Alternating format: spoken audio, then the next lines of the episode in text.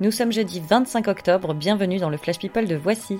Au sommaire, Madonna embauche, Geneviève de Fontenay enrage et Jennifer Garner in love, c'est parti. Bonjour. Qu'est-ce que c'est, Carl Qu'est-ce que- qu'est-ce qui se passe? Je n'aime pas dire du mal des gens, mais effectivement, elle est gentille. Au rayon petites annonces, Madonna cherche un chef cuistot. Elle a posté son offre sur le site Talent Private Staff. Elle cherche une perle rare capable de préparer une cuisine cachère, simple et saine, option risotto et sushi. Voyage à prévoir entre Lisbonne, Londres et New York, référence exigée, salaire annuel 125 000 euros. À vos CV Geneviève de Fontenay est très en colère. Son domicile de Saint-Cloud a été cambriolé, une quarantaine de robes de Miss France qu'elle conservait précieusement ont disparu.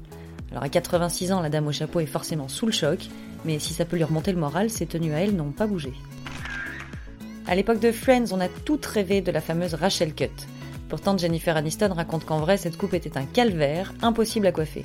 Sans l'aide d'un pro du brushing, jamais elle n'a réussi à en faire quelque chose devant son miroir. Nous n'étions donc pas seuls.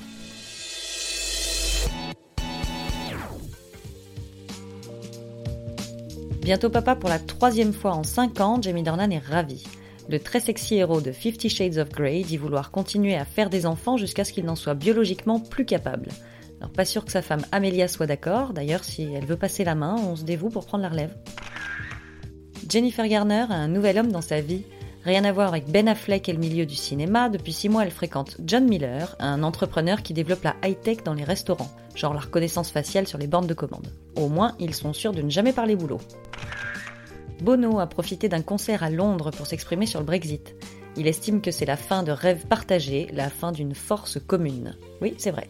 Mais on a juste envie de rappeler à ce pro de l'évasion fiscale qu'il fait lui-même passer le partage et la force commune après les impôts. C'est tout pour aujourd'hui, on se retrouve demain pour un nouveau Flash People. D'ici là, bonne journée à tous. Dans l'histoire, il y a un début, un milieu et une fin. Maintenant, vous savez. Merci de votre confiance. À bientôt, j'espère. Ciao, bambine.